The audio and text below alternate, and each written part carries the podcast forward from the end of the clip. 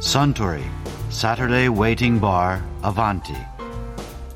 This program is brought to you by Suntory. スタン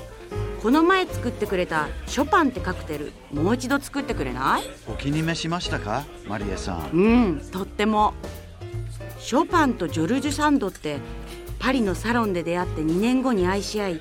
社交界の目を逃れてスペインのマヨルカ島に移り住んだのよねそうなんですかそしてサンドの方が6つ年上だったのそれが何かこの前出会った玉木宏君と私の年の差も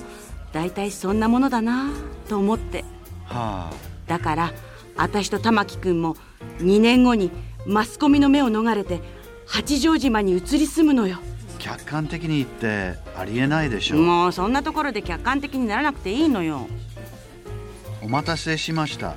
ショパンです美味しいそうだショパンといえば以前月刊ショパン編集長の内藤勝弘さんがこんなお話をされていたわね月刊ショパンっていつ創刊なさったんです今か年は27年目です、 27年前はい、あのピアノのブームがピークになってちょっと下がりかけた頃ですねはみんな誰も彼もがピアノを買い子供はみんなピアノを勉強してというあなるほどその頃だったんですね、はいはいはいショパンはタイトルであってなるほどもちろんショパンはピアニストですけれど、はい作曲家でもあるけれども、はいだからあのそういうことより以前にピアノの雑誌をね出したらいいんじゃないですかつまりそれはピアノブームでそう家そう庭にアップライトピアノがみんな入ってみたい時代だかそうそらうそうそうすると楽譜とかそういったものが必要だろうとははいはいいええすでにピアノ雑誌は2つあったわけですそれでもなお出せるんじゃないかと成田さんは思ったわけですねあまた新しい角度でやっていけばいいんじゃないかとうんそれでピアノ雑誌をやろうと、うんうんその時にタイトルをどうしようかと、まあ、いろんな話だったわけです、はいはいでいろんな意見出たんですけどそれあるあの音楽にはもちろん全くアマチュアのねデザイナーがいましてね、で参加していたわけですただそのデザイナーはふとねピアノ手ではやっぱりショパンでしょうと言ったわけです、あそうかと思 って思ってそれにもやっぱりショパンという固有名詞をねタイトルにするちょっと僕たちは抵抗あったんですよそれはそうですよねええ音楽家は数多そうそうくいますからねたくさんいますからそうそうはいはいはいただやっぱりピアノ手をショパンという感覚も非常によく分かったわけですそう素人的なねそうそうそうそうそうそうで僕たちもそういえば確かにそうだと。ということでそれからあとやっぱり言葉の調子というかね、ショパンっていう言葉自体がね、非常に短くて言いやすいわけですよ、言いやすくて綺麗ですよそうそうねやっぱりこれはいいだろうというふうなことでやったわけですじゃああくまでショパンというのはタイトルなんですねそういうことですもちろんショパンのことも取り上げますけれども今なんかショパンでいうとそのナショナルエディションっていうのがはいはい大変な話題なんだそうなんですね、そうですね専門家の間では特にねこれまず全然わかんないんですけど、このナショナルエディションってのはどういうことなんですか例えばショパンでもコルトー版とか、コルトー版、はいコルトってピアニストがいたんですけど、はいそれからパテレスキー版とか、はいいろいろあるわけですそれは楽譜をその人が作り直してるってことなんですかつまり例えばショパンの場合なんかももちろんそうですけど同じ曲であっても原稿いくつもあるわけですよそれから書き込んだりするわけです後からそれは誰かがシショパンョパン自身がそうそうそすうそうそうるとどの時点を完成版とするかっていうのでわかんないわけです難しいわけだ難しいわけですだからそこでこれが一番本当だろうとみんな肯定という形を探り合って、推定して、私はこれはいいと思うというふうな形でみんな書き込んでいくと結果的にちょっと違ってくるわけです。ああそれは同じ曲でそもうそうなんとか版なんとか版っていうのがあるわけです当ね然出てくるわけです。あーなんか平家物語みたいな世界ですねえ それをやんないのを原点版って言うんですけど原点版ね、はいはいはいなるほどそれは元のままでところがショパンの元のままでありながら、曖昧なね表記になっていてこれ一体何だろうってよく分かんなかっまあたり、当時手書きですもんねそうそうそうそうそうなんかインクが消えてたりね ああそういう稼いでたりとかいうこともあるわけだ、もちろんありますよそれから例えばあのいろんな記号をショパンがお弟子さんをねレッスンやってましたから、はいでその時にあの彼が例えば指使いとか書き込むわけですよ、この音はこの指でやれとか、それはまたお弟子さんによって違うわけですよああ受けた人によってそうそうそうそう実はまあ指がなんかあい人もいればだからその生徒に合わせることもあるでしょうし、それからツーファン自身のね解釈で変わっていったりもするやっぱりこっちの方が良かったのかとかね ああそうそう楽譜だってピアノの場合だからどの指でそれを押さえるかによってもまたちょっとニュアンスそうそうが違そうってくるわけそうだですねっていうふうなことが出てきますね。そういうのでそのエディションというかそう版が違うわけですねそうそうこうナショナルって作ってどういうことなんですかそれはあのポーランドは国家的な事業としてやったわけです。今でもそういうわけです。えショパンは、まああのポーランドまあ、ポーランドの英雄というか英雄でポーランドを代表するね文化人でもあり作曲家でもあるわけです。愛国者でもあったわけですね。愛国者はい、そうそうあそうかだからポーランド人にとっては誇りなわけですね。そうですとこれはね、ナショナルって書いてあるってことは国が認定した正式版を作ろうってことなんですかそうそうそうそうそういうことですあ。それは何生誕200年だからやろうと。いやもうとっくの昔にからやってんだもうずいぶんやってますね。だからそのいろんなさっき言ったコルト版とか、はいアデレスキー版とかいろいろありますよね、はいみんなちょっと違うわけですよじゃあその中でどれが正しいかっていうこと認定はなかなか難しいんですよ、ナショナルエディションであってもね、だからそれ全部そこはた資料としては全部ここはパデレスキー版ではこうであってコルト版ではこうであると、それも全部併記したわけです、それでそのナショナルエディションとしてはこれがいいと思うっていうようなことも書いてあるわけですへえ。だからそのナショナルエディションっていうのは楽譜ではあるけれども、非常に資料的なものでもあるわけです。じゃあ一応それは国が認めたショパンの楽譜というかそうそう楽曲はこうであるという資料集であるそわうけですそうか。そうそうそう。だからもちろん国は金を出してるわけです。その事業には。へえ。それでナショナル版っていうわけです。ショパンなんかの場合、楽譜って全部残ってるんですか大体。いや全部は残ってないですね。ただは比較的残ってますから、今そのファキシミリ版って言ってね、本当は元々の原稿草稿と言いますか、その原稿を写真で複写して、んそれをまたあのコピーして印刷してそれも配布もしてるわけです。それは一番一つの原点であるわけです。なるほどなるほどまあ引きにくいでしょうけどね、えーそうそうきそっうそうそんなの見たってなかなかいけないですからねと。おーそれからかすれていたりそういうこともありますからねなるほど。ただそれ資料として広く皆さんにも配布してあるわけですなるほどそれを作って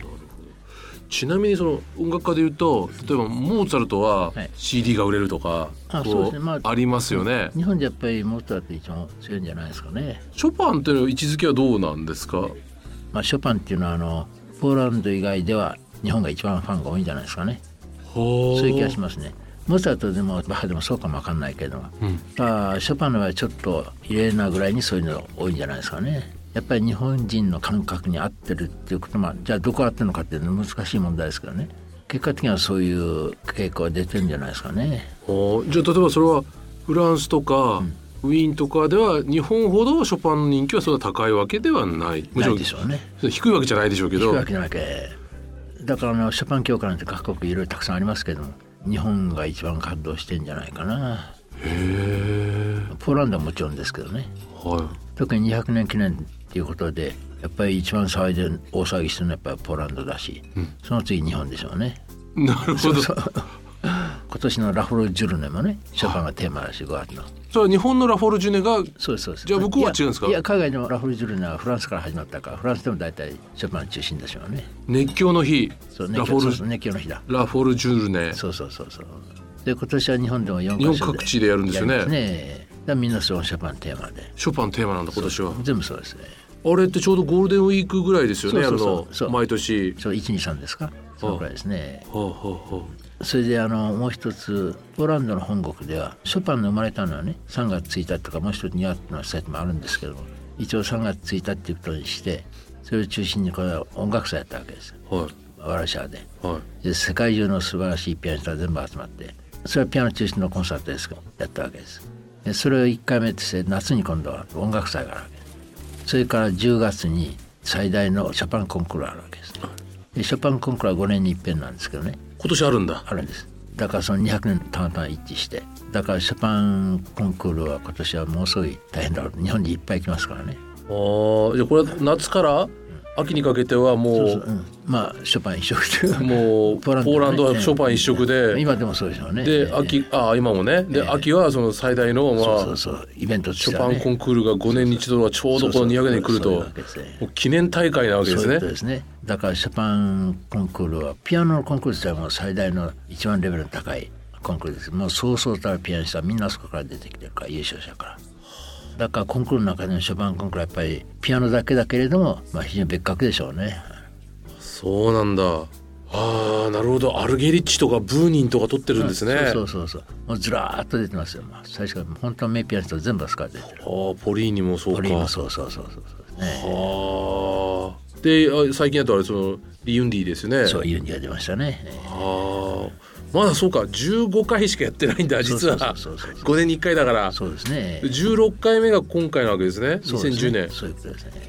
で特に最近はあのこの間日本であったハーマットのコンクールでも韓国勢がすごいんですよほう本戦6人のうち3人か4人か韓国勢だったしねへえだからおそらくあのショパンコンクールにも韓国韓流はバーッといくんじゃないかな2010年もしかすると韓流がもう韓韓国ピアニストが優勝する可能性もあるとあるでしょうねおそれが10月に今年はあるとあるそうそうそうだから本来ならば東洋ではねアジアでは日本が洋楽の一番先進国だったわけですよはいだからその一番先進国の日本が今だいぶ遅れとってるわけですそういう意味では残念ながらショパンコンクールでそうで優勝した人は誰もいないですよそうねそう最高位が2位のね内田美津子さんだったわけですねあ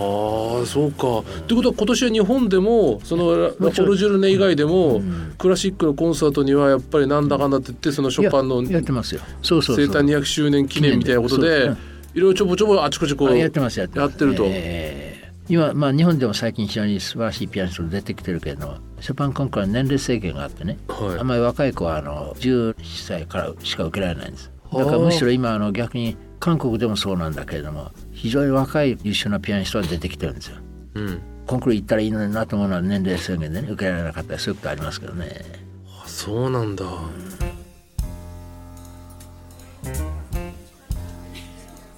内藤さんのお話面白かったな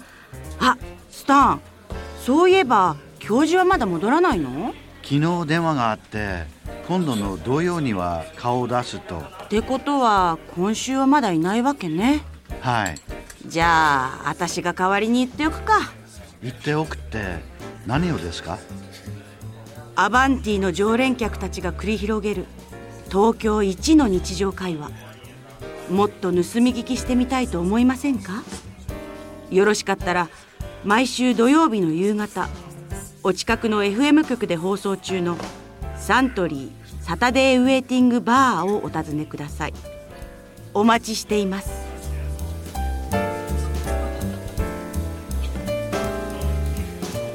Suntory Saturday Waiting Bar Avanti This program was brought to you by Suntory